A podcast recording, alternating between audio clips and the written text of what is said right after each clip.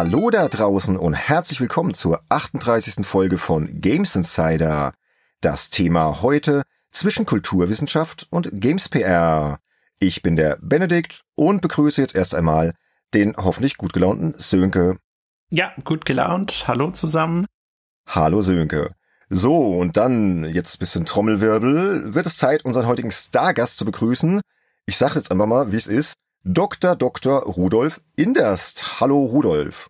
Es ist mir eine riesige Freude, bei euch dabei sein zu dürfen. Hallo an den Endgeräten.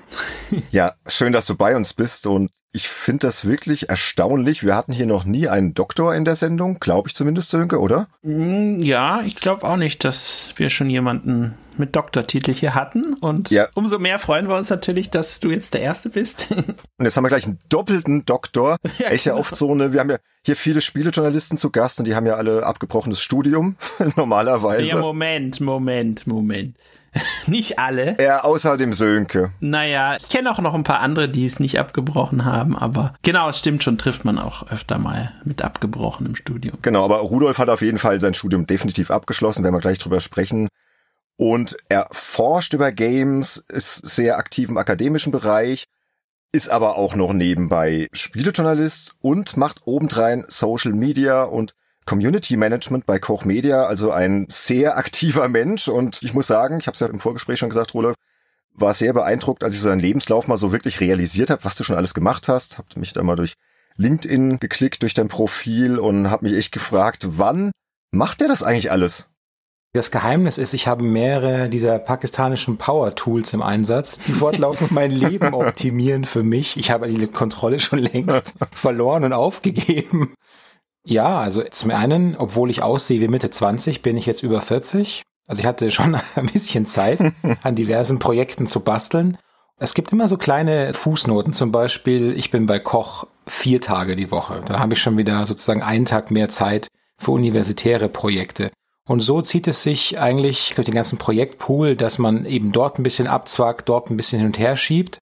Geisteswissenschaftler haben ja oftmals im Studium, wenn es immer heißt, was habt ihr denn konkret gelernt, dann ist man immer so ein Betreten und von einem Bein aufs andere, denkt sich, ja, ich kann keine Menschen aufschneiden, ich kann vor Gericht niemand vertreten, was kann ich eigentlich? Und ich glaube, wenn man das Studium immer ernst nimmt, und abseits von irgendwelchen Faktenwissen, was man sowieso wieder vergisst, lernt man, wenn man es ernst nimmt, glaube ich, schon ganz gut zu organisieren und Zeitbudgets so richtig hin und her zu schieben. Und ich glaube, dass das tatsächlich jetzt auch sehr wichtig ist und mir diese doch einigermaßen vielen Tätigkeiten auch ermöglicht, ja.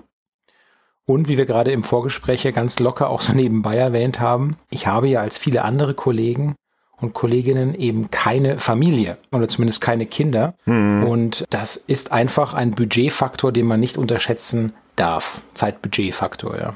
Ja, ja, definitiv. Ne? Wir nehmen heute auch wieder sehr spät auf. Heute ist übrigens der 14. Oktober, weil Sönkes Tochter nicht einschlafen konnte. Die hat nämlich einen ganz üblen Schnupfen. Aber bevor wir jetzt ins Detail gehen, Sönke, du noch von diesem Gerät erzählst, wo du den Schleim mit entfernst, würde ich sagen, fahren wir mal mit der Folge fort. Rudolf, vielleicht können wir jetzt zum Einstieg nochmal dich in den Fokus direkt stellen. Du bist schließlich unser Gast heute. Ich habe ja schon ein bisschen gesagt, was du so machst, aber vielleicht kannst du es nochmal so ein bisschen kompakt zusammenfassen, so einfach so die wichtigsten Stationen deiner beruflichen Laufbahn, einfach mal so ein bisschen Best of Rudolf Inderst.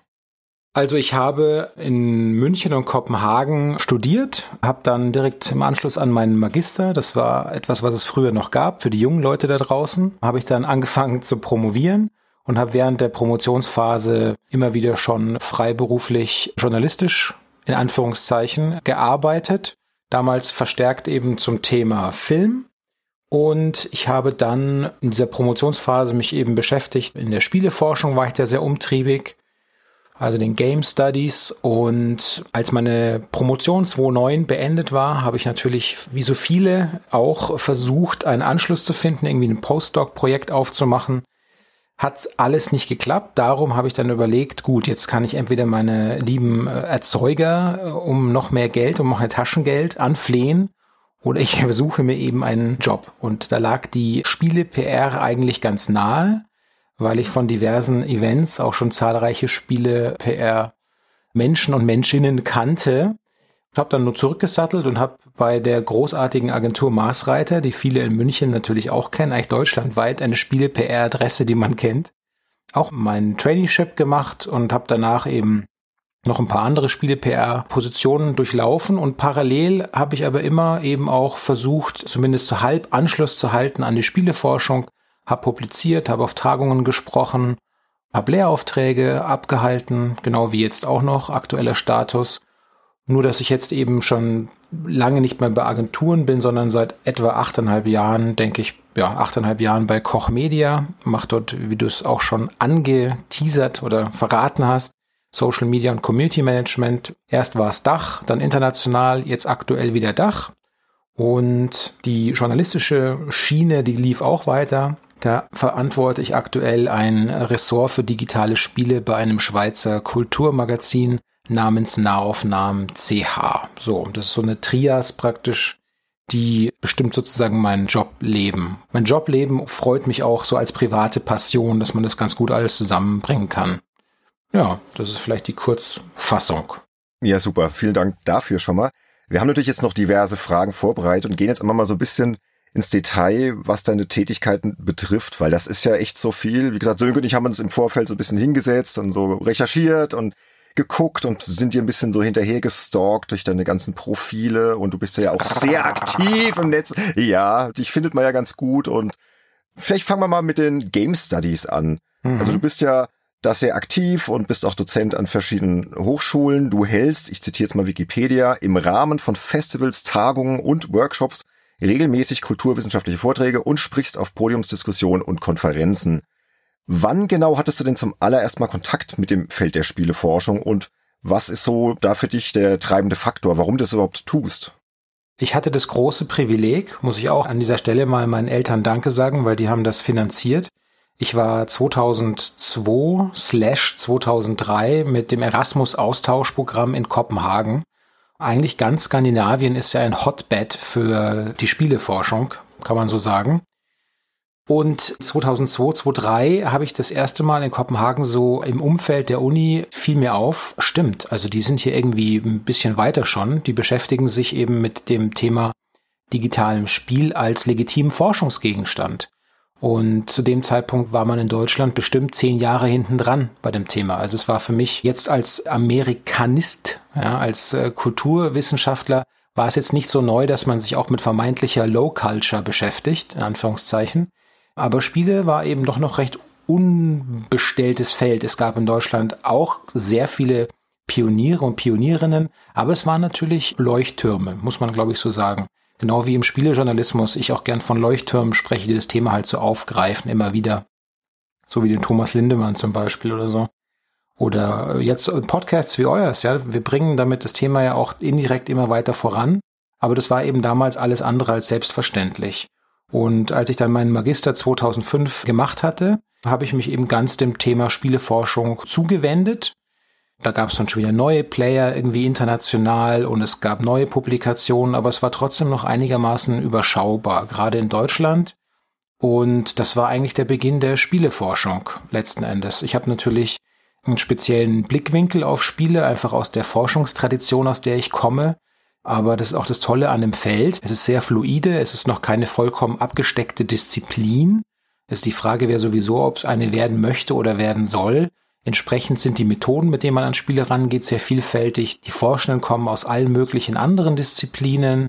Und das ist ein sehr lebendiges Feld, eines, das sich sehr schnell entwickelt. Und ich muss ehrlich sagen, die Studierenden, die jetzt zum Beispiel im Rahmen ihrer Bachelorarbeit über Spiele schreiben, viele Arbeiten, die ich betreuen darf, immer wieder, die sind jetzt schon so viel weiter, als ich damals vergleichbar war mit ihrem Verständnis. Und das ist echt toll zu beobachten. Gleichzeitig macht es dir natürlich auch als Forscher so ein bisschen Angst, weil du das Gefühl hast, krass, die überholen dich links und rechts, überholen die dich, die wissen viel mehr, die begreifen Zusammenhänge schneller und anders und besser und wie eine blühende Wiese sozusagen im Frühjahr sozusagen, ja. Na gut, dann hast du aber auch ein großes Ziel erreicht als Dozent, ne? dass du denen halt wirklich was beibringst und die dann halt aus eigenem Antrieb auch noch ja selbst immer besser werden. Ist doch fantastisch. Das wäre ein schönes Kompliment, wenn die das tatsächlich so sehen. Ich bezweifle es zwar ein wenig, aber zumindest ist es ein Feld, das sich, das kann man glaube ich schon festhalten, dass sich rasend schnell entwickelt in alle Richtungen gefühlt gleichzeitig. Und es wird immer schwieriger, einen Überblick sich zu verschaffen, aber ja, es ist toll, es ist ultra lebendig und da geht was, wie wir in Bayern sagen. Vielleicht kannst du noch mal ganz kurz so zwei, drei Beispiele nennen, weil ich glaube, viele, die jetzt zuhören, die hören so das Wort Spieleforschung, aber was genau wird denn da geforscht? Ja, dass du mal vielleicht mal so ein paar Beispiele nennst, dass man so ein bisschen praktisch im Kopf vor sich hat, so ein Bild, worüber ihr forscht, was die Themen gerade sind bei euch. Generell kann man sagen, wenn man jetzt das Spiel an sich anschaut, dann denkt man vielleicht tatsächlich zunächst mal an den Titel, an den konkreten Titel. Ja. Also man könnte sich zum Beispiel überlegen, wenn man wirklich das Spiel an sich analysieren möchte, was findet man denn da fort? Welche Erzählungen findet man da? Welche Spielmechaniken findet man da? Welche Spielregeln? Erzählen Spielregeln und Spielmechaniken auch eine eigene Geschichte? Man kann genauso gut den Blick vom Bildschirm hin zu auf den Spieler oder die Spielerin richten und sich fragen, wer spielt eigentlich die Spiele? Was haben die für eine Motivation? Welche Gruppen finden sich da zusammen? Stichwort Clans, Gilden, E-Sports, ja. Oder man könnte sich auch überlegen, was für eine Industrie steckt dann da dahinter. Also zum Beispiel die Frage stellen, wie kann es denn eigentlich sein, dass wir mit einer Industrie zu tun haben, die ihre Hardware natürlich auch zu denselben schwierigen Produktionsbedingungen herstellen lässt? Also eher so Platform Studies. Und in dieser ganzen Melange findet man eigentlich immer ein anschlussfähiges Thema, bei dem man so einen Anker setzen kann und von dem sich das Thema auch aus weiterentwickelt. Ja. Und genauso ist natürlich, muss auch ganz ehrlich sagen an der Stelle, dass man auch nicht vergessen darf, bei aller akademischen Spieleforschung haben wir natürlich auch einen ganz reichhaltigen Schatz an nicht nur klassischer äh, Spieleforschung, die nicht digital erstmal ins Auge sticht, also Brettspiele zum Beispiel als Forschungsgegenstand. Überhaupt das Thema Spiel ist für Pädagogik natürlich ein Riesenthema. Ja. Und dann vergessen wir mal auch nicht unsere ganzen Game DesignerInnen, die eigentlich auch schon nicht nur Spiele designen, sondern wenn sie darüber nachdenken, wie man Game Design vermitteln kann, dann machen die ja auch sowas wie Spieleforschung. Was hat sich bewährt? Welche Spielmechaniken benutzen wir? Und so weiter und so weiter. Und ihr seht schon, also das ist ein Riesenfeld, das ich da gerade so anskizziere, nur ganz leicht. Aber da kann man schon mal 32 Lebensspannen drin versenken an einem Abend. Ja, sehr spannendes Thema. Ich habe das ja damals hier in München an der Uni auch gemacht, habe dann da so ein bisschen in Richtung, was hat die Public Relations für einen Einfluss auf Spielemagazine, das war so ein Thema von mir, was ich sehr intensiv beackert habe. Und da hatte ich das Gefühl, da ging es an der LMU hier in München gerade so los, dass das irgendwie ein Thema war, wo die Leute sich auch mehr interessiert haben, mal in die Kurse reingetraut haben und nicht nur, hä, das ist jetzt der Nerdkurs, sondern da sind die Leute dann auch mal einfach so rein, ohne sich da groß Gedanken zu machen. Und ich weiß nicht, wie es jetzt ist, aber ich vermute mal, das ist ein ganz reguläres Fach einfach. Oder ist es immer noch so behaftet mit so, naja, das sind halt die Gamer da hinten und wir machen hier was anderes, was besser ist und so. Da gibt's ja manchmal Leute, die so denken, ja. Und äh, so abstempeln so ein bisschen. Weiß nicht. Also es ist tatsächlich so, dass das Thema Spiel ist hauptsächlich an privaten Institutionen und FHs zu Hause und dann meistens mit einem klassischen eigentlich mit dem Ausbildungscharakter. Also so angewandte Informatik mit Schwerpunkt Spiel oder Game Design. Das sind so klassische Studiengänge, in denen die Spieleforschung einen kleinen, aber meiner Ansicht nach, natürlich ist es meine Brille, ja, einen kleinen, aber doch bedeutenden Anteil hat, um einfach zukünftigen SpieleentwicklerInnen, die eben mit dem Leitmedium Spiel umgehen, dass man denen auch so ein Gefühl dafür gibt, dass es eben auch diese theoretische Betrachtung gibt. Das ist nicht ihr Job später, aber es kann nicht schaden, wenn die das mitnehmen. Wenn man jetzt aber sich fragt nach wirklichen Game Studies an Universitäten an Deutschen, dann ist es wirklich sehr dünn gesät. Also du hattest die LMU schon erwähnt. An der LMU gibt es die Kollegen, die das fantastische Online-Journal Paidia rausbringen. Paidia.de, absolute Empfehlung. Das machen die jetzt auch schon eine ganze Weile und bald haben sie eine schöne Jubiläumsausgabe, die rauskommen wird. Klopf auf Holz, klopf, klopf. Oder es gäbe zum Beispiel die Kollegen an der Uni Bayreuth, die einen Studiengang Computerspielwissenschaften haben. Da ist der Professor Dr. Kubeck ganz stark. Grüße an dieser Stelle. Aber ihr hört schon, das sind auch so, also ich möchte jetzt, wollte ich schon sagen, Einzelschicksale ist natürlich ein gemeines Wort. Aber auch hier kann man eben von diesen Leuchttürmen noch sprechen. Ja? Da wendet sich das, was ich vorher als schöne Frühlingswiese beschrieben habe, weil auf der Institutionsseite ist man durch diese Vielfalt eben noch nicht sonderlich ausgeprägt und stark. Ja? Es wäre natürlich wünschenswert, wenn sich das in den nächsten Jahren ändern würde und vermehrt Studiengänge, also Game Studies auch an Universitäten, ganz klassischen Universitäten Fuß fassen. Ich bin da verhalten optimistisch. Mhm. Aber du trägst deinen Teil dazu bei. Das hoffe ich, ja. man munkelt ja, dass da vielleicht Größeres noch ansteht. Ah, du darfst aber noch nicht sagen, was das ist, vermutlich. Also, das wäre doch sonst kein echter Teaser für die Sendung. Ja, ja, gut, aber es ist ja schon ganz spannend. Vielleicht kannst du mal kurz sagen, was du gerade aktuell als Dozent so treibst. An welchen Unis kann man dich denn da hören? Oder wem bringst du wo was bei? Also ich bin aktuell an drei Institutionen unterwegs. An der Fresenius äh, Hochschule. Da habe ich zwei Kurse. Das sind eigentlich alles Game DesignerInnen.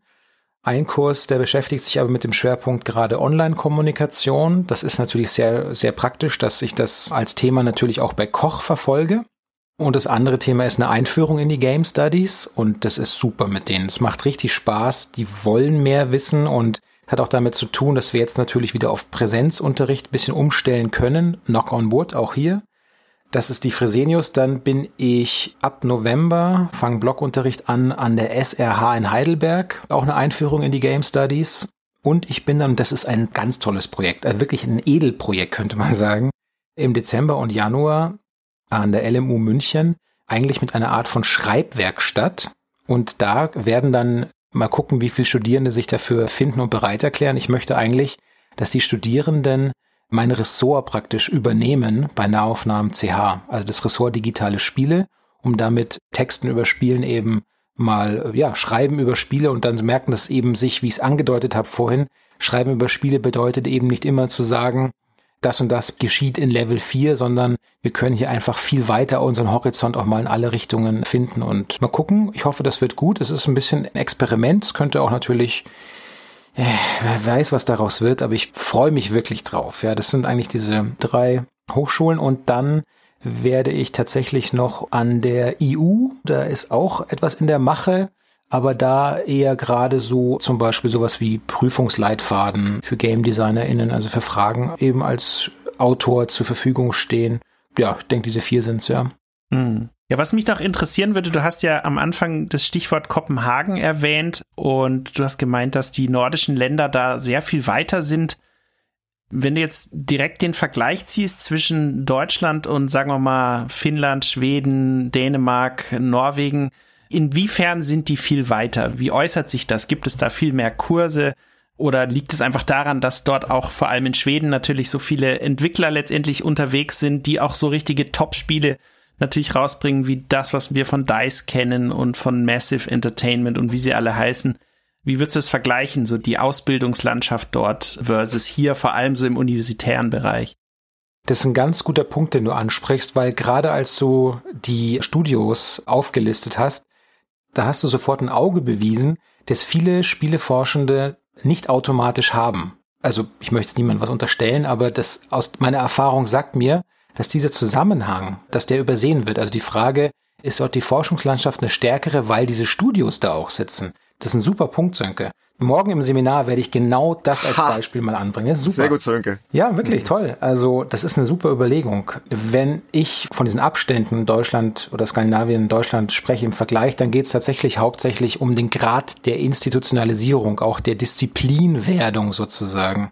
Wenn man sich anguckt, wer denn die meist zitierten SpieleforscherInnen weltweit sind, dann dürften es in der Regelfall entweder NordamerikanerInnen sein oder eben Menschen mit Skandinavien-Hintergrund, um es vielleicht mal so zusammenzupacken. Mhm. Und ich glaube tatsächlich, ja, die haben einfach früher angefangen und vielleicht, das wäre jetzt eine These, kommen wir da auf diesen alten Punkt, den wir uns im Hinterkopf schon so ein bisschen gedacht haben. Vielleicht ist da das Thema Spiel als Forschungsgegenstand einfach auch früher akzeptiert worden. Ja und eben weniger, wie du es beschrieben hast, mit Letzterei und oh, die sind ein bisschen seltsam. Stichwort Gamescom, Deodorant-Debatte. Also ich habe das auch selbst, als ich angefangen habe, 2005, ich hatte genau solche Leute in diesen Forschungskolloquien drin sitzen, die immer gesagt haben, ah, du hast so ein Glück, du kannst immer spielen, ich muss immer lesen. Ich dachte, ja, well, ah, muss ich dir jetzt eine Backpfeife geben oder nicht? Ja. Oder auf Dänisch schimpfen. Mein Herz schlägt für Kopenhagen. Das ist oh, meine ja, absolute Lieblingsstadt mit Riesenabstand. Ja, also ich bin total in der Hinsicht Kopenhagen oh, viel, könnte man. Kopenhagen no viel. Ein schönes Wort. Ja, schön. Äh, nee, aber es ist zum Beispiel auch so, also ich war jetzt vor ein paar Jahren mal längere Zeit in Kanada und da dann in Montreal und da ist es wirklich so, du läufst ja durch die Stadt und egal wo du hinschaust, du siehst irgendwie Leute, bei denen du sofort weißt, die arbeiten in der Spieleindustrie. Das siehst du an ihren T-Shirts, an den Sachen, die sie anhaben, an den Themen, über die sie im Café reden. Das ist sowas von normal in dieser Stadt, dass du irgendwas mit Spielen zu tun hast oder dass du jemanden kennst, der da was mit zu tun hat. Und das, glaube ich, färbt natürlich dann auch auf viele andere Bereiche ab. Ich weiß nicht, was da so universitär gerade passiert. Also ich hatte mal einen Artikel geschrieben über diese verschiedenen Discovery Tour Programme von Ubisoft, wo man dann in Spielen Geschichtsunterricht vermittelt. Und das wiederum gibt dann sehr enge Kooperationen zwischen den Universitäten, speziell in Montreal, mit den Entwicklern, aber auch mit den Schulen. Und das ist einfach alles so miteinander verflochten. Und ich habe das Gefühl, das fehlt hier in Deutschland so ein bisschen, ja. Gibt es auch, klar, aber das ist irgendwie alles noch eine Stufe hinter dem, was in Kanada oder auch zum Beispiel in Schweden passiert, ja. Also was man ganz oft hört, ist ein guter Punkt, den du ansprichst. Was man ja ganz oft hört, ist die These, dass das Bekenntnis, wenn man es mal so fast schon religiös formulieren möchte, dass sich bekennen zu einem Medium wie dem Spiel, dass das automatisch einsetzen würde, weil die Leute ja damit aufwachsen und älter werden und so weiter und so weiter. Und wenn man die Statistik anschaut, es spielen immer mehr Leute, dann könnte das ja auch alles so ein bisschen zutreffen. Aber ich glaube, wir sehen es immer so ein bisschen bei dem Beispiel Comics. Comics werden ja schon wesentlich länger auch kritisch diskutiert, sagen wir mal in Publikumsmedien. Und wie oft erleben wir es, dass dann Texte anfangen mit dieser Plattitüde, dass Comics mittlerweile gar nicht mehr diese Schmutzheftchen sind oder so oder seien, ja. Und ich denke jedes Mal, wenn das wirklich so wäre, dann müsste dieser Satz da einfach nicht auftauchen. Ja? Dann würde man da viel unverkrampfter auch den Texteingang haben. Das ist das eine. Und bezüglich Ubisoft, ich darf es an der Stelle nicht versäumen, um Gottes Willen, den Arbeitskreis Geschichtswissenschaft und digitale Spiele zu erwähnen. Folgt dem ruhig mal auf Twitter, das ist AK-GWDS. Fantastische Bande, ja. Ich bin da auch Mitglied, aber eher so stiller Beobachter, weil ich bin nur so ein Fake-Historiker. Da sind so engagierte Leute dabei, die auch ein riesen Fachwissen haben. Und gerade da hat sich so viel getan in den letzten fünf Jahren. Es ist vollkommen absurd, was da alles geht. Ja. Ja, schön. Also ich glaube, da könnte man noch ewig drüber reden, aber wir sind ja gerade erst bei Frage drei angekommen oder zwei, um ganz ehrlich zu sein. Und da machen wir jetzt mal eine krasse Themenwendung hin zu dem anderen Bereich, der dich ja auch sehr stark und intensiv beschäftigt, nämlich deine Arbeit bei Koch Media im Münchner Raum im PR- und Community-Bereich. Vielleicht für alle, die hören jetzt, okay, PR-Community-Bereich, vielleicht kannst du mal so ein bisschen für Außenstehende die jetzt nicht täglich in diesem Sektor arbeiten, mal so ein bisschen erklären, was machst du da überhaupt und wie sieht so ein typischer Arbeitstag für dich aus? Ja, also bleiben wir ruhig mal bei der Tätigkeit bei Koch. Die haben 2013 haben die Kollegen Dach, also Deutschland, Austria, Schweiz, CH steht da für die Schweiz. Manche bezeichnen es auch als Germany, Austria, Switzerland. Dann wird es mit Gas abgekürzt. Ist ein bisschen unglücklich manchmal, finde ich, als Abkürzung. Aber okay. Die, also Deutsch, Österreich, Schweiz, KollegInnen haben damals eine Stelle ausgeschrieben, eben als Social Media und Community Manager. Und ich fand es sehr interessant. Ich habe zu meiner bereits angedeuteten Marsreiter Agenturzeit hatten wir Koch Media bereits als Kunden. Also ich kannte ein paar von den KollegInnen dort schon vor Ort, fand die eigentlich alle zumindest im Umgang sehr nett. Und das ist ja was Interessantes. Schlussendlich hört man immer so Horrorgeschichten, wie die Kunden mit den Agenturleuten umspringen. Das war der Fall bei Koch Media eben nicht. Damals war das der Martin Wein hauptsächlich, der jetzt mittlerweile in London, ja, ich glaube, London ist der unterwegs. Mhm, ja. Und ich habe mich dann da vorgestellt und äh, die haben so ihre Pläne so ein bisschen dargestellt, dass eben das Thema Social Media und Community lag davor fast komplett in der Hand der Kollegen der PR, also Public Relations, Öffentlichkeitsarbeit. Man hat aber gemerkt, das wird zunehmend wichtiger, da wollen wir vielleicht eine eigene Position schaffen. Das war deswegen so interessant, weil ich auch gemerkt habe, die wollen wirklich was bewegen, ja, die wollen das neu schaffen und der soll nicht nur irgendwie Akten von links nach rechts und Ordner verschieben, sondern das soll auch jemand sein, der Lust hat darauf gestalten. Der die Social Media Arbeit für die nächsten drei bis fünf Jahre so, dachte ich, könnte der Zeitraum sein, in dem ich da bin. Und das fand ich wirklich spannend. Da konnte man sehr schnell sehr viel Verantwortung übernehmen und natürlich hat sich jetzt meine Tätigkeit dort über die Jahre so ein bisschen verändert, aber wenn man mal so top-down an die Strukturen denkt, dann geht es für mich im Operativen eigentlich immer noch darum, die einzelnen Social-Media-Kanäle, die wir haben, das heißt jetzt auf Produktseite oder auch größer als Publisher-Auftritt, dass wir die eben mit Content, mit sinnvollem Content reichweitenstark befüttern. Ja, und eben nicht nur die Meldungen unserer PR-Kolleginnen irgendwie in Social verlängern, sondern mit eigenen Kampagnen, eigenen Redaktionsplänen, einfach eigenem Content, eigenen Inhalten dafür zu sorgen, dass wir präsent sind, dass die Community auch Lust darauf hat, mit unseren Marken, unseren Spielen und uns zu interagieren, dass wir im Gespräch bleiben, dass wir mit unserer Community ins Gespräch kommen, dass unsere Community wächst. Mein Schwerpunkt ist eben ein organischer, das heißt, ich arbeite eigentlich fast ausschließlich ohne Budgets, ja. Die ganzen klassischen Online-Marketing-Themen, das machen Kollegen, die machen diesen Job auch viel besser als ich, ich sage das sofort. Da schlägt so ein bisschen das Redaktionsherz in meiner Brust. Darauf hätte ich auch ehrlich gesagt nicht so viel Lust, ja. Aber das kommt passend zusammen, weil eben unsere Online-Marketeers sind fetzige junge Leute mit einem Auge für das Wesentliche und wissen genau, mit welchem Budget sie zu welcher Zeit an welchem Ort ansetzen müssen, um maximal Leverage zu erreichen. Das hast du schön gesagt. Sehr schön. genau. Was ich auch ganz gerne mache, also was vielleicht ein bisschen untypisch ist für die Position, aber das hat so mit diesem unglaublich Kokain-extrovertiert sein zu tun.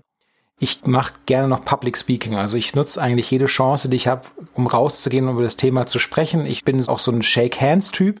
Das finden viele mittlerweile ganz, ganz seltsam und befremd, jetzt abgesehen von Pandemie natürlich, aber schon davor eher so. Wollte gerade sagen, ja. Ja, was so. Also viele jüngere Leute, die auch gar nicht mehr, das ist nicht wertend, aber das ist einfach ein anderes Kommunikationsverhalten, die zum Beispiel ungern telefonieren, ja.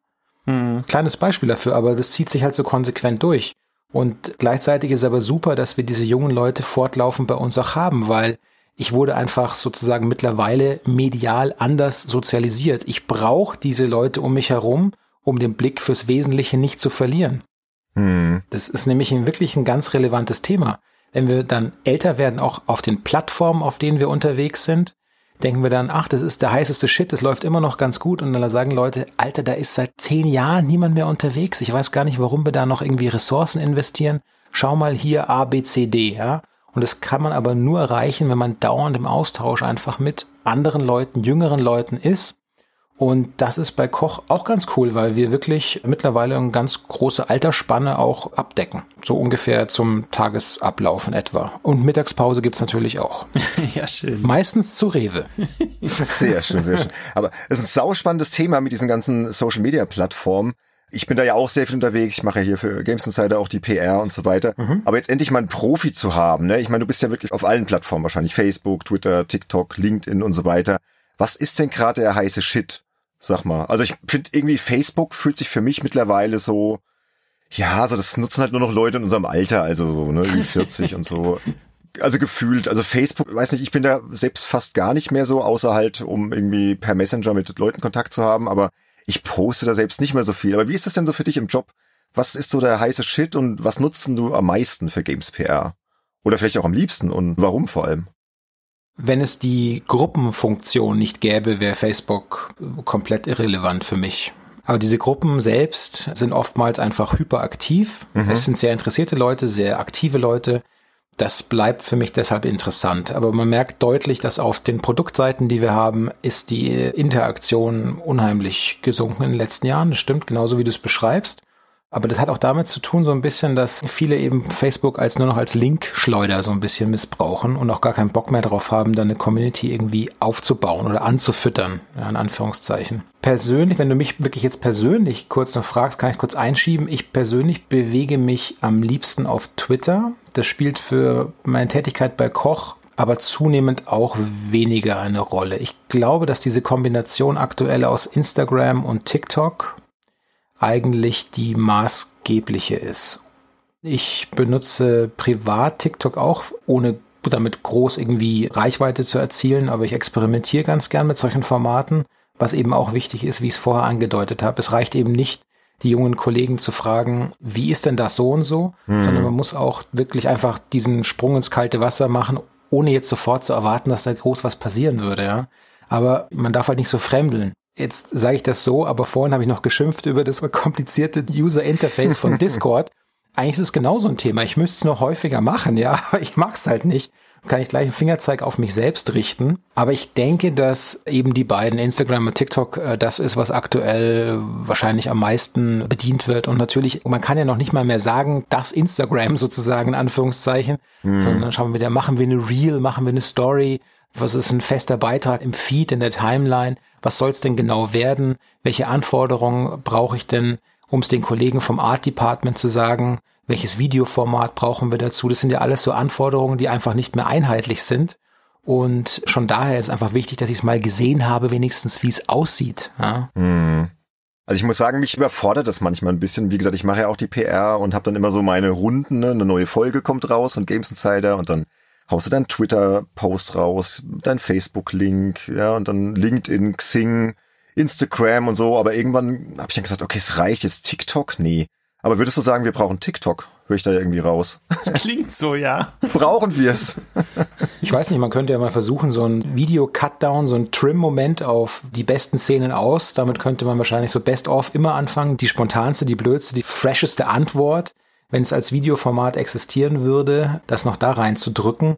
Das wäre jetzt meine Kurzschlussantwort darauf. Aber gut, ich habe auch ein großes Auge immer darauf, was ihr so treibt, weil ich ja eh schon Freund des Podcasts bin. Ich bin ja sozusagen ein bisschen biased, aber ich sehe die Postings. Das ist vielleicht schon vielleicht ein gutes Zeichen. Wer weiß. Na, immerhin, ne? Ist die ganze Arbeit nicht für die Katz. Nee, das glaube ich nicht. Nee, nee, nee. Ist ja auch eine Personality-Show, Freunde. Man kennt euch doch. Ja, nee, nee, ich nutze das schon sehr aktiv. Aber wie gesagt, so TikTok, das macht mein Sohn, der ist zwölf, der ist da, ja, ich will jetzt nicht sagen süchtig, aber er ist schon sehr aktiv und er erzählt mir dann auch immer, was er da so sieht und auf seiner Timeline und ab und zu gucke ich dann halt mal über die Schulter. Aber TikTok, das war so das erste Social Media Medium, muss ich sagen, was an mir vorbeigegangen ist. Ne? Also wo ich dann dachte, hm, nee, irgendwie da fühlte ich mich dann vielleicht da schon zu alt oder so. Ich weiß nicht. Aber du meinst vielleicht Scheuklappen ablegen und ausprobieren. Es ist eigentlich ein recht gesundes Verhältnis, das du da gerade beschreibst. Wenn dein Sohn dir auch das mitteilen möchte, ja, das ist schon mal sehr gut, finde ich, äh, um jetzt mal als Freizeitpädagoge zu sprechen. und andersrum ja auch, wenn du als Eltern das Interesse hast, das ist ja im Endeffekt auch, was wir seit Jahren, wenn es um Spiele geht, weil egal auf welchem Vortrag ich bin, also wenn es nicht im Uni-Rahmen ist, dann gibt es eigentlich immer, obwohl ich immer ausdrücklich unterstreiche, ich bin kein Medienpädagoge, aber die Frage kommt immer, sie wird immer gestellt, wie soll man damit als Eltern damit umgehen, dass die Kinder viel spielen? Ja, ich kann noch so oft sagen, dass ich dazu eigentlich nichts sagen kann. Ich habe dazu auch keine Forschung parat. Aber was ich eigentlich immer sage, ist, man kann nichts damit falsch machen, wenn man über die Mediengewohnheiten mit seinen Kindern spricht. Und mehr kann ich dazu auch eigentlich nicht sagen. Ja, sehe ich auch so.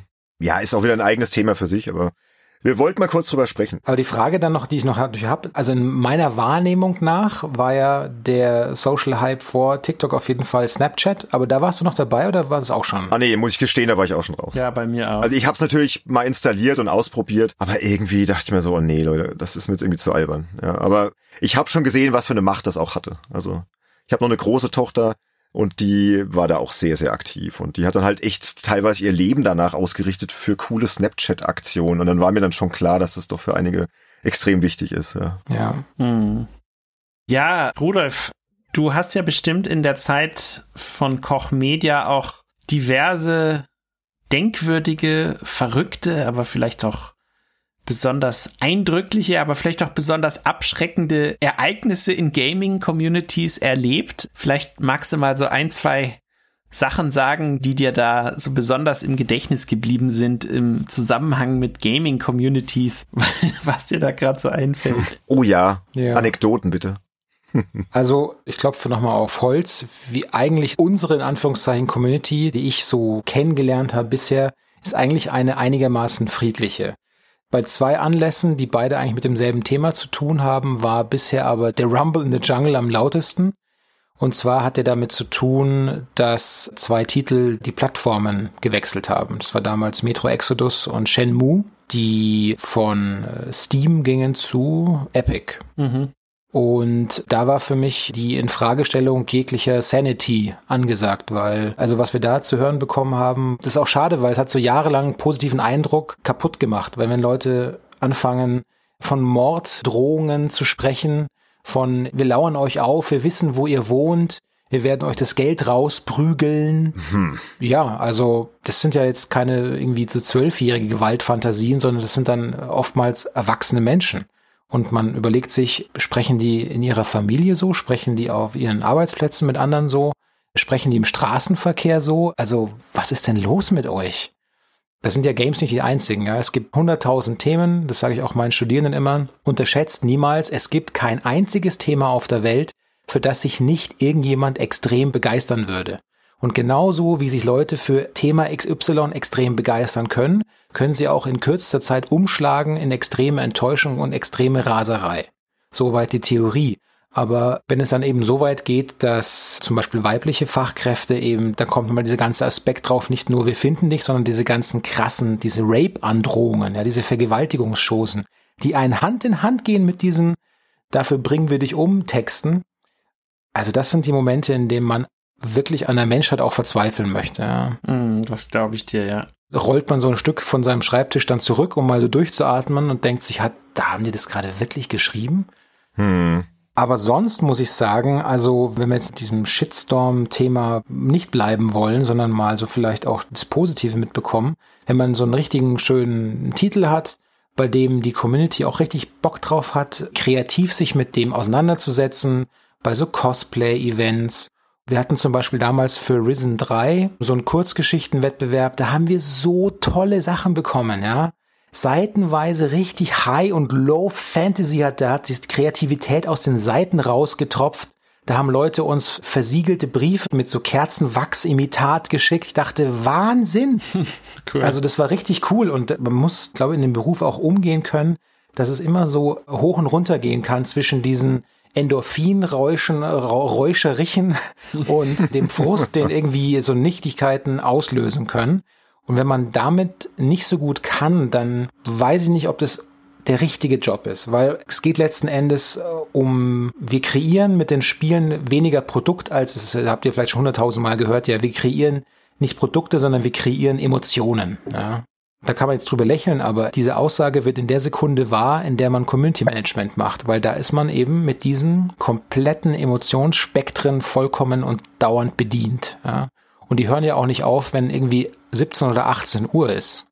Das Thema Crunch ist zum Glück, das muss ich an der Stelle wirklich auch ganz ausdrücklich sagen, bei Koch Media ist es wirklich gut. Also ich spreche jetzt für mich, ja, ich habe ganz selten wirklich diese Powerzeiten. Klar, immer vorm Release ist vielleicht nochmal oder zu Messezeiten ist immer mehr los. Aber es gibt in jedem Job so Up and Downs. Da wird mal mehr gepowert und mal weniger. Aber sonst muss ich sagen, das ist echt richtig gut und richtig fair und das ist nicht alltäglich. Also leider muss man es so hervorheben, gerade in unserer Branche. Es ist nicht alltäglich, aber es ist echt ein guter Deal bei Koch in der Hinsicht, ja. Ja, ist auch ein spannendes Thema, einfach Reaktion im Internet. Wir haben das ja als Journalisten auch des Öfteren. Ne? Ich sage ja auch immer zu den Kollegen, bitte lest nicht die Kommentare in Foren oder unter euren Artikeln, wenn du irgendwas veröffentlicht hast, gerade auf Spiegel Online oder so. Ganz schlimm. Also ich habe mir abgewöhnt, das zu lesen, weil das ist manchmal schon echt so, wow. du schreibst irgendwie einen Satz, der einem nicht schmeckt, der halt ein Riesenfan von dem Spiel ist und du kritisierst halt irgendwas und dann kommen da halt da die Kellen und du bist ja so unfähig und was ist das für ein Typ, der hat doch keine Ahnung und das habe ich mir abgewöhnt, muss ich sagen. Also ich glaube, für mich wäre das schwierig, gerade wenn ich dann vielleicht das Produkt auch wirklich selbst gut finde und dafür dann die PR mache, ne, und dann irgendwie einer da drauf rumreitet. Hm, also Hut ab, dass du das so kannst. Ne? Aber um es mal so zu sagen, also wir haben ja einen sehr hohen Output an Titeln. Es kommen ja wirklich viele Titel über Koch und die diversen Labels, die drunter hängen oder halt unsere Partner.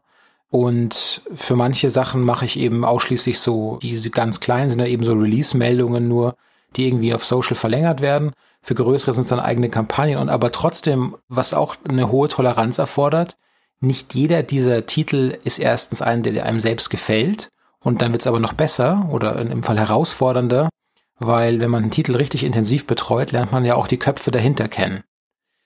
Ich sag einfach mal, bei Kingdom Come Deliverance war das eine wirklich schwierige und herausfordernde Situation für mich. Zwischen Privat Rudolf Inderst und Social Media, Rudolf Inderst. An der Stelle will ich auch noch nicht weiter dazu irgendwie sprechen, aber das brachte mich schon in manchen Tagen an die Grenze so. Ja. Hm, Glaube ich. Ja, auch ein spannendes Thema, aber wir ziehen mal weiter, weil wir haben noch diverse Fragen vorbereitet. Ich würde gerne mal einen kleinen Sprung Richtung Spielejournalismus machen. Hm. Wir haben ja schon gesagt, dass du Ressortleiter bist bei dem Schweizer Kulturmagazin nahaufnahmen.ch also für das Ressort Games und du hast ja davor auch schon selbst geschrieben für jetzt.de, unter anderem Filmspiegel.de, süddeutsche.de. Ich weiß jetzt nicht, wie aktuell die Situation ist, wie viel du aktuell so schreibst, aber du bist auf jeden Fall selbst auch Spielejournalist und du hast durch deine Arbeit bei Koch Media natürlich auch einen sehr genauen Blick auf den Spielejournalismus und vor allem auf den deutschsprachigen. Erstmal, wie wichtig ist dir selbst die Arbeit als Spielejournalist? Und dann zweite Frage, wie beurteilst du denn so den aktuellen Status quo des deutschsprachigen Spielejournalismus? Also was hat sich da getan? Was gefällt dir da? Was gefällt dir da vielleicht weniger? Auch so ein bisschen aus kulturwissenschaftlicher Perspektive. Hm. Wow, ich dachte, wir wollten nur eine Podcast-Folge machen. ja, liegt alles an dir, Rudolf, weil du halt so viel machst, ne? Ja, stimmt. Deswegen, ja, ja. wir springen so ein genau. bisschen durch deine Lebensbereiche. Also ich find's total spannend. Also erstens finde ich es sehr schade, dass Christian Schiffer und das WASD-Magazin aufgehört haben zu existieren. Oh ja. Oh ja. Ich finde aber, dass die KollegInnen des Gain-Magazin könnten jetzt sozusagen die Erben irgendwie so ein bisschen werden davon. Auch wenn sie natürlich eher als Magazin nicht in dem Book-Scene-Format daherkommen. Aber es sind tolle Leute dabei. Es sind für den Spieljournalismus eigentlich total super Zeiten, weil gerade wenn man zum Beispiel so ein bisschen reinschaut in den Bereich der Video-Essays, also der Videogame-Essays, die natürlich leider, muss man sagen, leider, leider im deutschsprachigen Markt, auf den deutschsprachigen Videoplattformen der Wahl, sind die noch nicht sonderlich vertreten oder stark, aber die amerikanischen Kollegen haben da was sehr Interessantes am Laufen, finde ich. Und zwar stelle ich fest, dass diese Videogame-Essays oft tolle Berührungspunkte zwischen Spielejournalismus und Game Studies sind. Diese Essayform eignet sich offenbar hervorragend dafür, nicht zu wissenschaftlich, aber auch nicht zu sloppy, bestimmte Themen aus der Spielwelt zu überdenken, zu reflektieren. Also das Videogame Essays ist ein Thema, für das ich mich ganz stark interessiere, an dem ich auch sehr aktiv forsche. Und ich hoffe, dass da in Deutschland in die Richtung noch viel mehr passiert. So, das ist so ein Blick in die hoffentlich Zukunft. Hm. Hm. Und sonst, dieser Zwangswechsel, der früher oft zu beobachten war, von so und so vielen Jahren Spiele-Tester und dann doch irgendwann zur dunklen Seite der Spiele-PR abgewandert. Ich weiß nicht, ob das heute noch so ist. Also beobachte ich es auch nicht mehr so stark. Wir haben jetzt ja gerade leider auch das Ende von Four Players erlebt, hm. was ich auch schade finde. Natürlich ist es aus PR-Sicht waren da oft kontroverse Wertungen, ja. Ich war da ein bisschen hintergerissen, weil ich dachte mir, als ich auf Twitter diese ganzen Mitleidsbekundungen gelesen habe, dachte ich mir, also ich möchte niemand Böses unterstellen, aber ich möchte wetten, dass mindestens 25 Prozent der Leute, die da auf Twitter schrieben, wie schade, dass das Magazin nicht mehr gibt, die werden intern in ihren PR-Runden gesagt haben, diesen verdammten Bastarden schicken wir kein einziges Muster mehr. Schon wieder nur 57 Prozent. Ich könnte sie abstechen. ja, ja, ja, ja. Ja gut, die haben schon sehr polarisiert. Wie heißt es so schön, die Zeiten für Journalismus sind so gut wie nie, in Anführungszeichen. Also wenn man es natürlich schafft, durch die diversen Crowdfunding-Kanäle sich irgendwie so da ein Einkommen zu sichern. Wir haben über Dom Shot vorher schon so kurz gequatscht. Wann soll man das noch konsumieren? Das ist so cooles Zeug, was dabei rumkommt. Es ist bloß noch die Frage, wie kann ich das überhaupt in meinen Alltag unterbringen, um es auch überhaupt als Rezipient noch wahrzunehmen, weil es einfach so viele verdammt gute Angebote gibt. Ja. Und gleichzeitig ist natürlich der klassische Tester-Journalismus in Deutschland, also dieses, das auch einherging mit dieser gnadenlosen Quantifizierung von allem, ja. Wie gut ist das Lächeln der Mona Lisa? Sechs von zehn. Ah ja, vielen Dank, sagt sehr viel aus. Dankeschön. Okay. Diese Waschmaschine ist gut, weil sie rumpelt nicht. Dieses Spiel ist gut, weil, puh, weiß ich auch nicht. Dauert 40 Minuten, ich hätte gern 42 Abzug von 0,2 Prozent. Ah, deswegen verstehe. Das heißt, ich habe schon das Gefühl, dass sich deshalb auch was tut, weil außerhalb des klassischen Spielejournalismus auch das Thema Spiele einfach aufgegriffen wurde.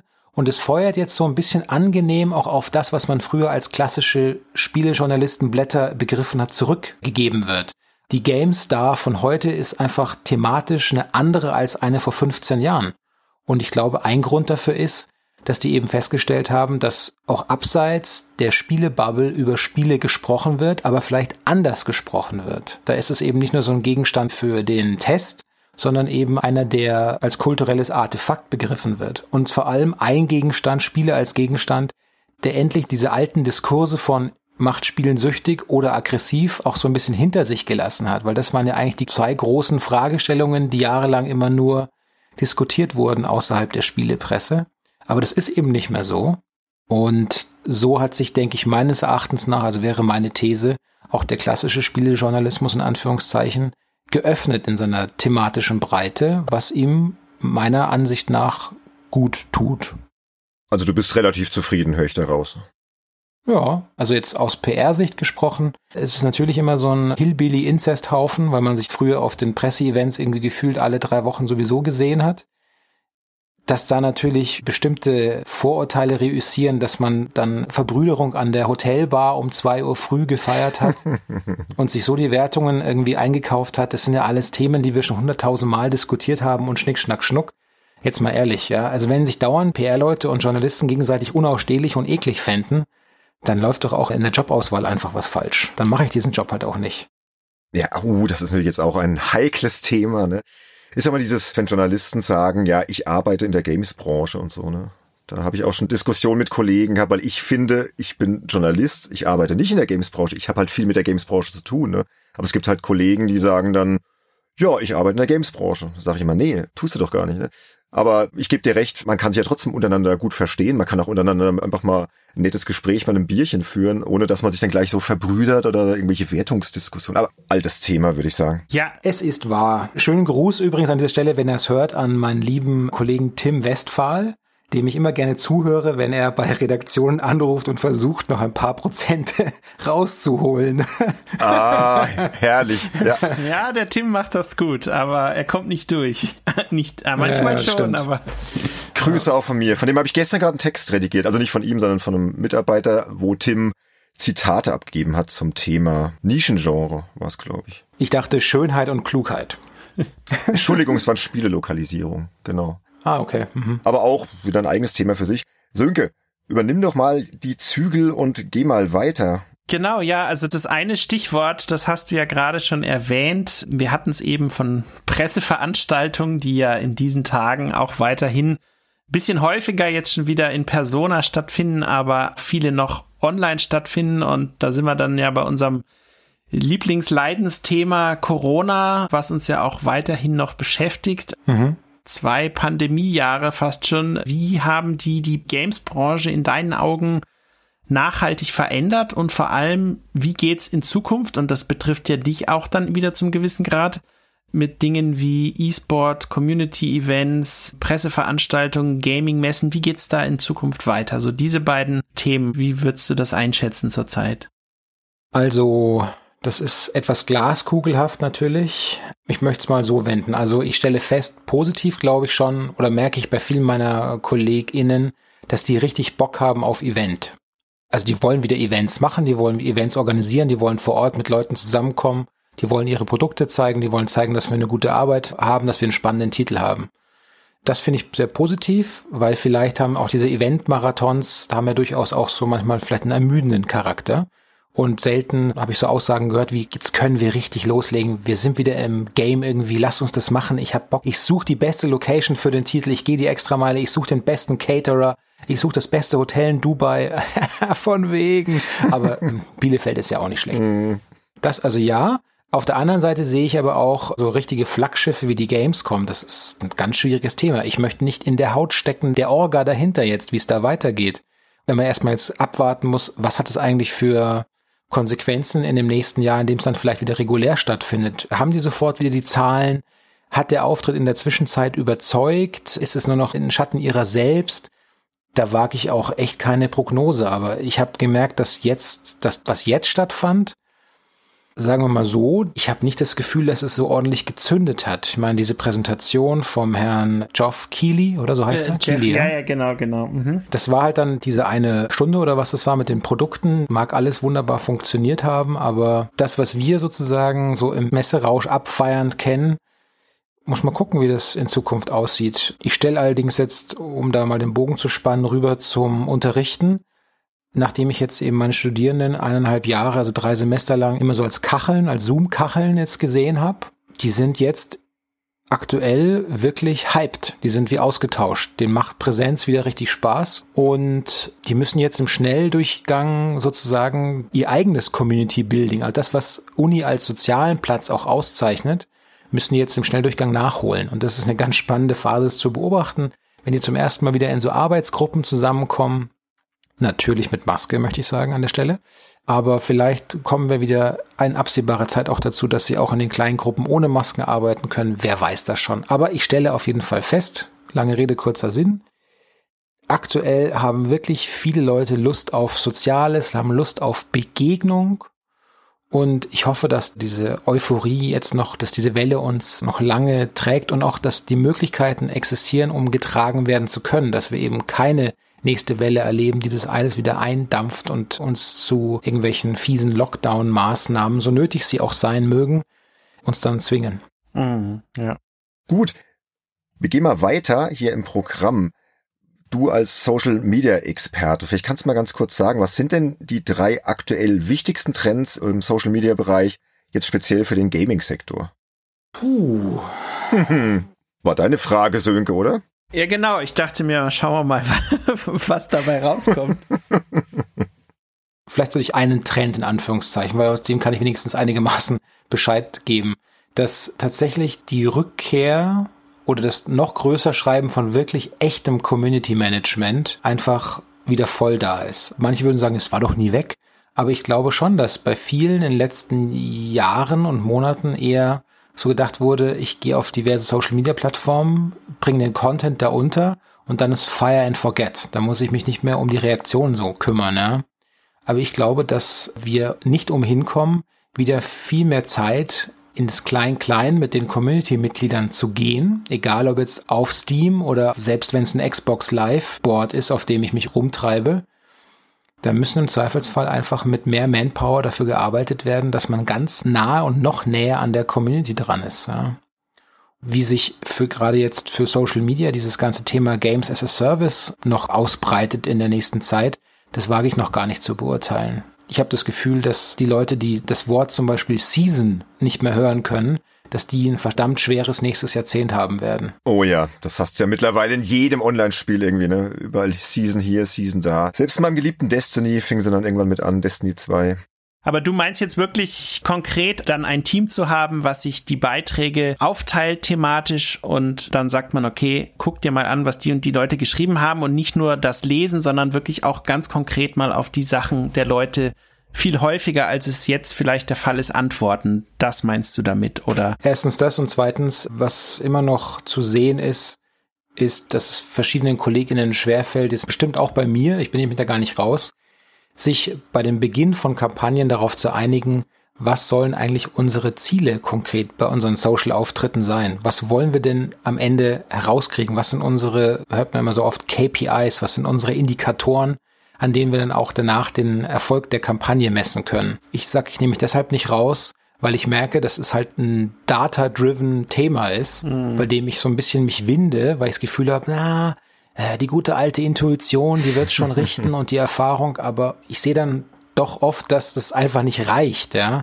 Also das Geschäft wird auf jeden Fall zahlengetriebener, egal auf welcher Plattform man unterwegs ist und denke ich schon zwingt uns dazu, noch enger und verzahnter mit den Kollegen, die die Kampagnen buchen zum Beispiel, einfach zusammenzuarbeiten, um da gemeinsame Ableitungen zu treffen oder wie es neudeutsch heißt, Learnings abzuleiten. Das sind vielleicht die beiden Themen, die ich jetzt hautnah einfach für mich auch selber so guten Gewissens formulieren kann, ohne noch in stärkere Plattitüden zu verfallen, was äh, die Trends sein könnten. Ne? Ja, Learning ist auch ein gutes Stichwort, weil es sicherlich jetzt auch während der Sendung hier schon den einen oder anderen gab, der sich auch überlegt hat, ja, wie kann ich denn lernen, den Beruf zu machen, den du jetzt machst, vor allem den bei Koch, sprich den als Social Media Manager. Was würdest du denn jemandem raten, der jetzt da Interesse bekommen hat, der selber vielleicht auch schon viel auf diesen Plattformen unterwegs ist, wenn der jetzt speziell im Games-Sektor in dieses ganze Social Media Management Thema einsteigen will, was würdest du da für Tipps geben,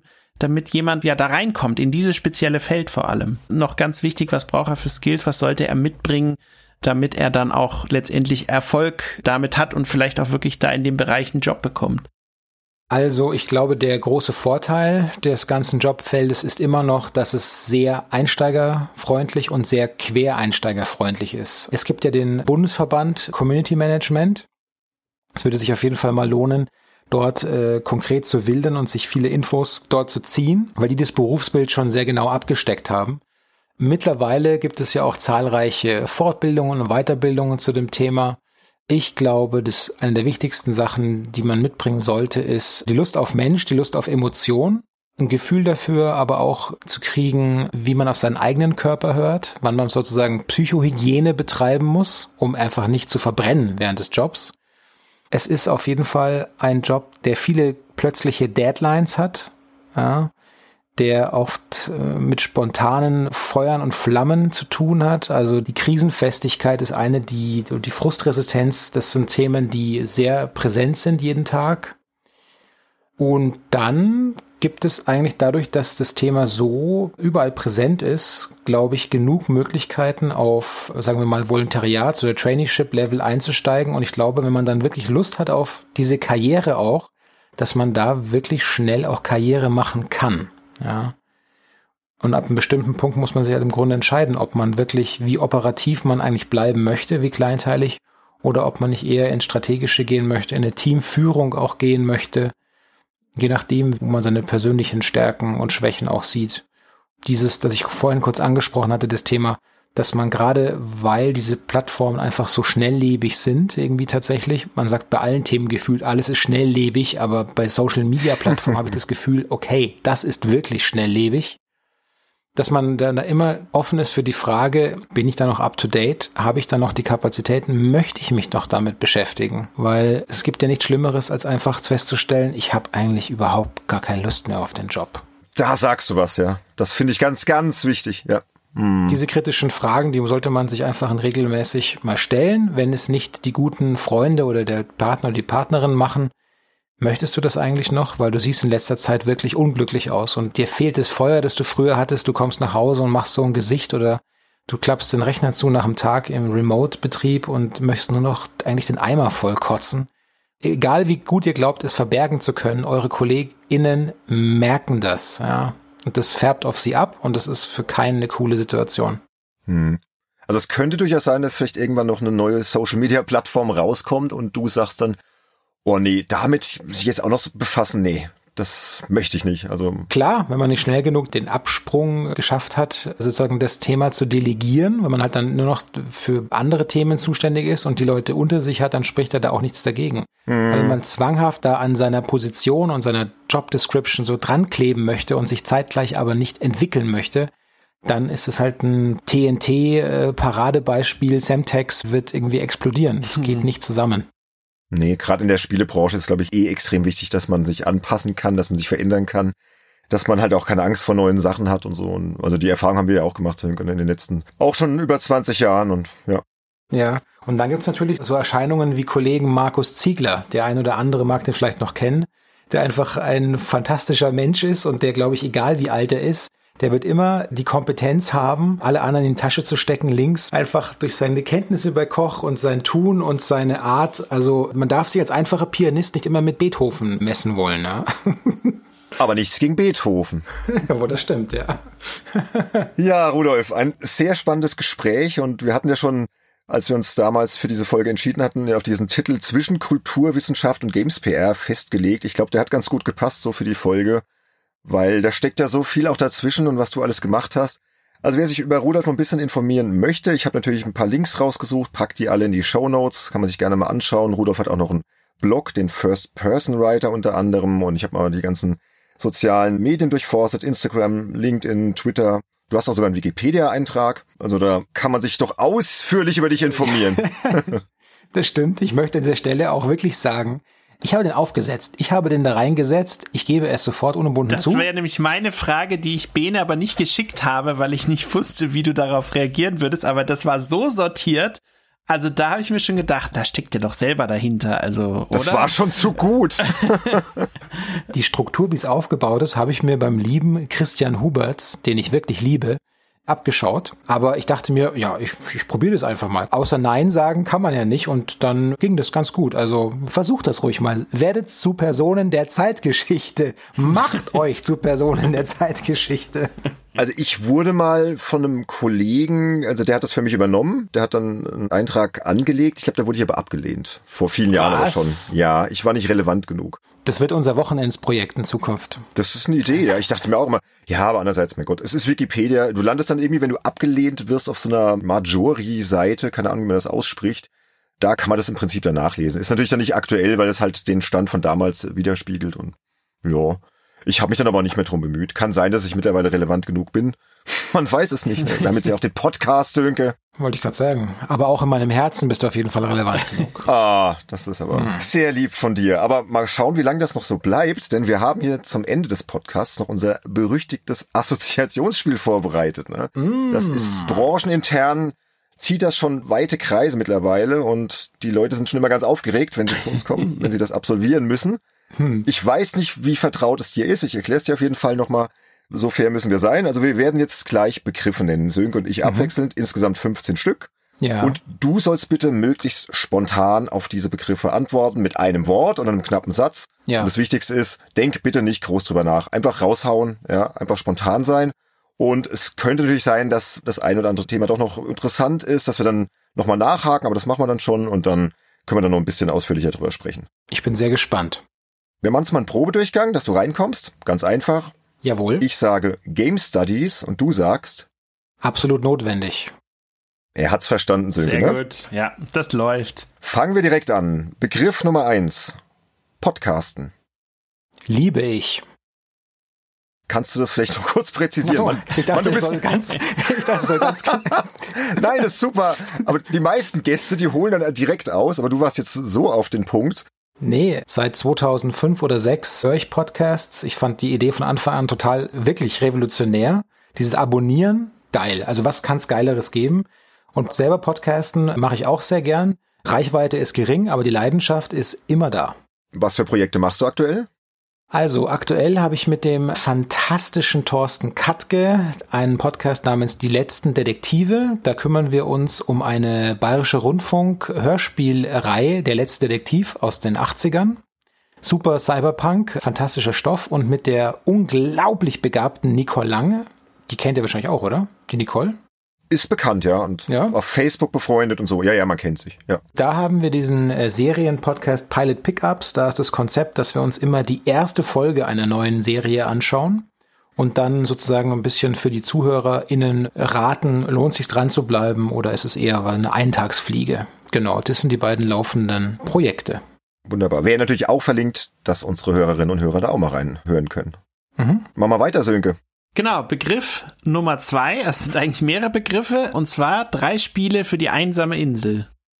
Drei Spiele für die einsame Insel. Das muss natürlich Tetris sein.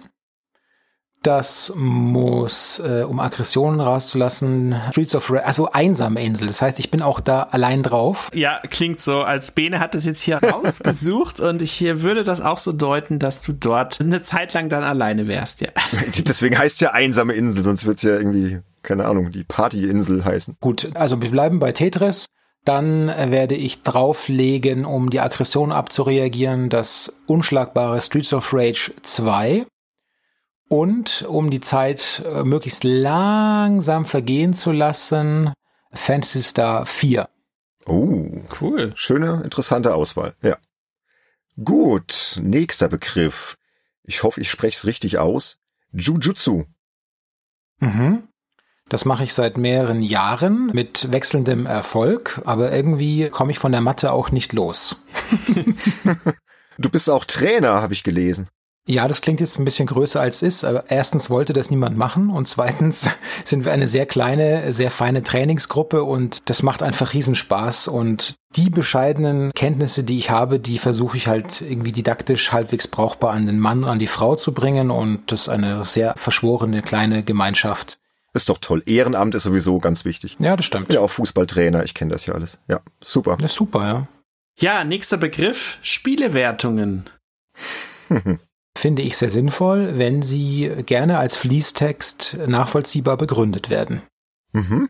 Lassen wir jetzt einmal mal so stehen. Finde ich nämlich auch ganz genauso eigentlich. Begriff Nummer 5. Dänisch. Mein Dänisch ist fast leider nicht mehr da, aber es wird einem natürlich in Skandinavien auch schwer gemacht, da jeder von jung bis alt einfach so wunderbares Englisch spricht. Und Dänisch zu lernen ist für Deutsche durchaus machbar. Da tun sich, denke ich, Besucher aus anderen Ländern wesentlich schwerer. Kannst du noch irgendwas sagen? Mein Lieblingssatz ist folgender. Jeg har en aftale med min sagsbehandler. Das heißt, ich habe einen Termin mit meinem Sachbearbeiter. okay. Vielen Dank für die Kostprobe. Klang super. Klang ja. wirklich gut, ja. Das nächste hat ziemlich einen Wirbel verursacht und zwar Squid Game auf Netflix. Ist unsere aktuelle Podcast-Folge bei Pilot Pickups. Mir gefiel das ganz gut, aber trotzdem sah ich Alice in Borderlands etwas lieber. Sagt mir jetzt ehrlich gesagt nichts, aber ich habe Squid Game geschaut. Gerade durchgeschaut. Ja. Also thematisch ist es irgendwie vergleichbar letzten Endes. Mit diesem Gamifizierungsansatz, das ist ja eh ein schönes Schlagwort. Und mittlerweile muss man zum Glück ja auch niemand mehr sagen, dass koreanisches Kino, koreanische FilmmacherInnen Augen einfach slickesten Scheiß abliefern ever. Alleine schon, dass in diesen koreanischen Filmen Männer einfach so perfekt sitzende schwarze Anzüge haben. Tom Ford möchte das gerne hinkriegen, kriegt es niemals so hin wie diese Koreaner mit ihren schwarzen Anzügen in diesen Gangsterfilmen. ja, ist was dran. Gut, kommen wir jetzt zu was kulinarischem. Lieblingsessen. Das Lieblingsessen ist vermutlich, wenn ich ganz ehrlich bin, ich liebe eine fantastische Tomatensuppe. Ich liebe Tomatensuppe und ich finde, das ist ein Make it or break it in Beziehungen. Wenn der Partner keine Tomatensuppe mag, finde ich ihn sehr schwierig. Da ist der Rudolf weg. Habt das gehört. Ja. ja, ich muss aber ganz kurz extra Shoutout an meinen Vater, denn der macht wirklich fantastische Pfannkuchen und die gehören auf jeden Fall auch zu meiner Leibspeise. Sehr gut. Pfannkuchen geht immer, ja. Würde ich jetzt auch nicht Nein sagen. Ja, nächstes Thema. Ganz kurz, aber ganz wichtig also zumindest von den Buchstaben, die drin stecken, im Wort Urlaub. Ich liebe Städteurlaub. Also ich finde es ganz toll, einfach so ein verlängertes Wochenende in eine fremde Stadt zu fahren. Ja, ich sage fahren. Es muss nicht immer das Flugzeug sein. Mhm. Zeitgleich macht es halt die Doppelbetätigung, also entweder ist Semester oder ist bei Koch irgendwas los, hat es in den letzten Jahren aber auch ein bisschen schwierig gemacht, Urlaub zu nehmen, zumindest in größeren Blöcken. Aber finde ich, das Konzept Urlaub klingt einfach revolutionär. Also du gönnst dir schon deine Auszeiten. Es, ja, jein, ja, ja. Ich, also, ja, nein. Also. Nee, leider nein. Also leider zu nein. selten. Okay. Ja. Aber ich mache es gern. Also ich genieße und ich kann auch, glaube ich, relativ gut vor Ort dann abschalten. Und ja, vielleicht so viel, ja. Okay. Nächste Phrase, sag ich mal. Aktuelles Lieblingsgame. Das ist vermutlich immer noch, würde ich sagen, das letzte Gears, weil ich immer noch gerne den Horden-Modus spiele. Mal sehen, wir haben vorgestern mit Diablo 2 Resurrected angefangen. Oh. Mit mehreren Leuten auf der Xbox. Macht mir bisher auch großen Spaß, aber ich würde sagen, es hat den aktuellen Lieblingstitel noch nicht vom Thron gestoßen. Kann ja noch kommen. Ne? Nächstes Wort hier in unserer Liste, Kaffee. Ich liebe den Geruch von Kaffee, aber ich trinke ihn nicht. Ah, okay. Das hat mich jetzt interessiert, war mein Begriff. Also du bist Teetrinker. Mhm. Sehr gerne Tee, ja. Hast du auch während des Podcasts heute eingetrunken? Ich habe meinen letzten Tee heute Nachmittag um drei etwa getrunken. Jetzt zu Podcast trank ich ein, jetzt muss ich kurz spicken, Mineralwasser mit Einsprenklern der Zitrusfrucht. okay. Hauptsache schön die Stimmbänder befeuchtet, ne? Genau. Okay. Nächster Begriff. Lampenfieber habe ich nicht übermäßig. Also egal, ob es jetzt Prüfungssituationen sind oder Auftritte. Ich glaube, das ist ein bisschen ein Segen. Also es geht nicht darum, dass man irgendwie kalt wie eine Maschine ist, aber wenn ich erlebe, wie viele meiner Studierenden sich vollkommen verrückt machen davor, diese extremen Emotionsanwallungen hatte ich zum Glück nie. Ah ja, interessant. Nee, weil du machst ja dermaßen viele Vorträge und Workshops und Podiumsdiskussionen und so weiter. Da dachte ich mir, ich muss diesen Begriff unbedingt loswerden. Also du bist da relativ entspannt, ne? Ja. Ja, das nächste Wort hier in unserer Liste, die Blutkathedrale. Oh mein Gott. Das sind jetzt Begriffe, die nicht von mir stammen, aber ich spreche gerne über die Blutkathedrale. Die Blutkathedrale ist ein Do-it-yourself-Fanzine im Bereich Pulp, Horror, Gothic, Spuk und Co. Wir haben gerade die zweite Ausgabe rausgebracht, äh, zusammen mit dem fantastischen Daniel Appel und unserem Layouter, der so krass talentiert ist. Alter, der sprengt die gruseligen Vorstellungswelten zwischen Blutrausch und Eiterbeule mit einem Bleistiftstrich. Ron Schwarzensee heißt er. Und wir haben jetzt gerade die zweite Blutkathedrale fresh auf dem Kopierwerk erhalten und versuchen sie gerade unters Volk zu bringen. 7,77 Euro mit Porto und Versand nur 11 Euro. Schlagen Sie jetzt zu, bestellen Sie davon. Okay, wird verlinkt, Rudolf. Alles klar. Ja. Gut, nächster Begriff. Lieblingsplattform.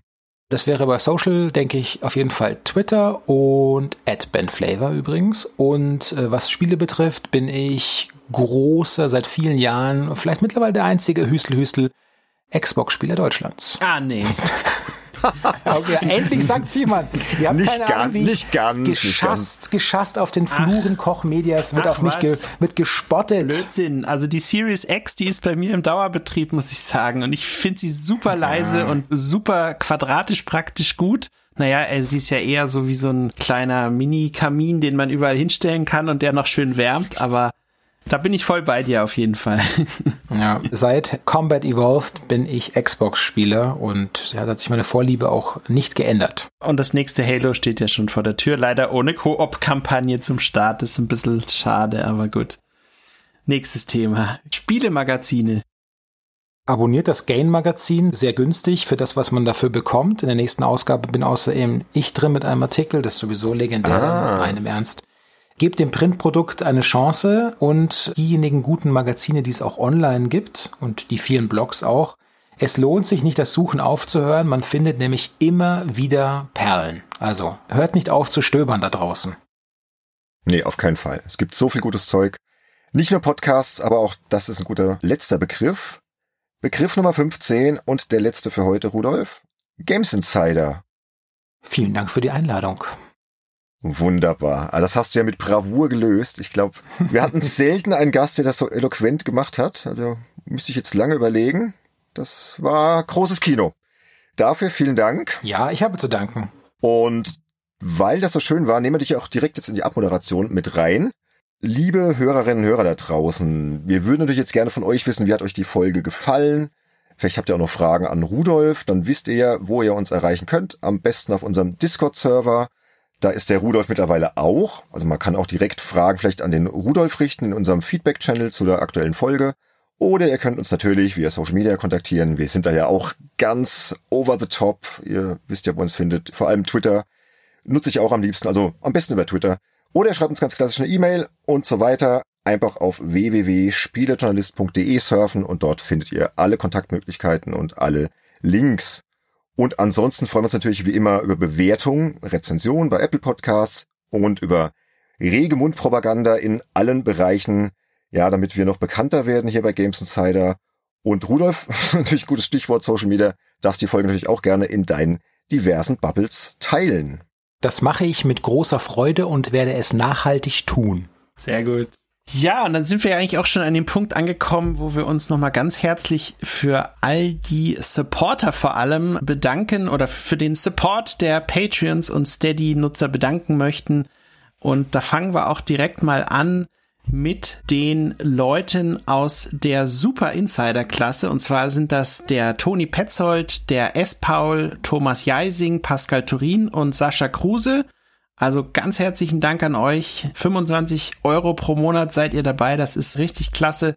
Natürlich auch vielen Dank an den Marcel Häseler aus der spendablen Insiderklasse. Und dann natürlich die Leute aus der 9 Euro einflussreiche Insiderklasse. Und das sind der Berthold Meyer, Telespieltumult, The Dudelino, Christian Wilken, Tobias Schubert, Matthias Peitz, Sebastian Essner, Nick Stabel, Sebastian Hamers, Falkener und Fabian Polken sowie Tim Hildebrand. Also auch euch vielen Dank nochmal. Und Bene, du wolltest noch eine kurze Info zu den Tassen loswerden. Du bist ja der Tassenexperte unter uns. Wollte ich? Vielleicht machst du das hier nochmal kurz. Ja, wir haben jetzt eine Games Insider Tasse, eine ganz fantastische. Ich habe da die ersten Pakete bekommen. Wir haben jetzt die ersten 100 herstellen lassen. Wirklich hochwertige Tassen, Aus denen man auch Tee trinken kann, wohlgemerkt.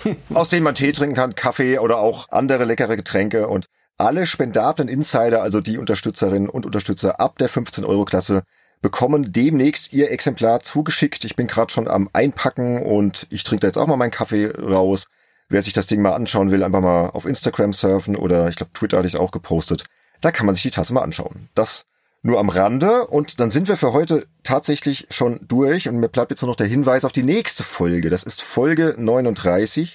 Die erscheint am Freitag, den 12. November 2021 und das Thema wird sein Leben und Schreiben in San Francisco. Oh. Wer denkt sich denn immer diese komischen Titel aus? Du. ja, ich. Ich lasse den jetzt mal so stehen, den Titel.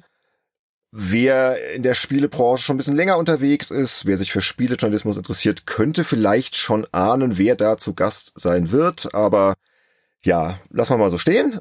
Wird auf jeden Fall auch eine spannende Folge, glaube ich. Und da freue ich mich schon drauf. Und Ansonsten bedanken wir uns bei euch da draußen fürs Zuhören und natürlich bei dir, Rudolf, fürs Kommen. War sehr, sehr interessant, sehr aufschlussreich. Schöne Folge. Dankeschön. Vielen lieben Dank und nicht vergessen, keinen Pixel den Faschisten. Da hast du auch recht. Ansonsten, Leute, macht's gut. Bis bald. Dankeschön. Bis bald. Tschüss. Ciao, ciao.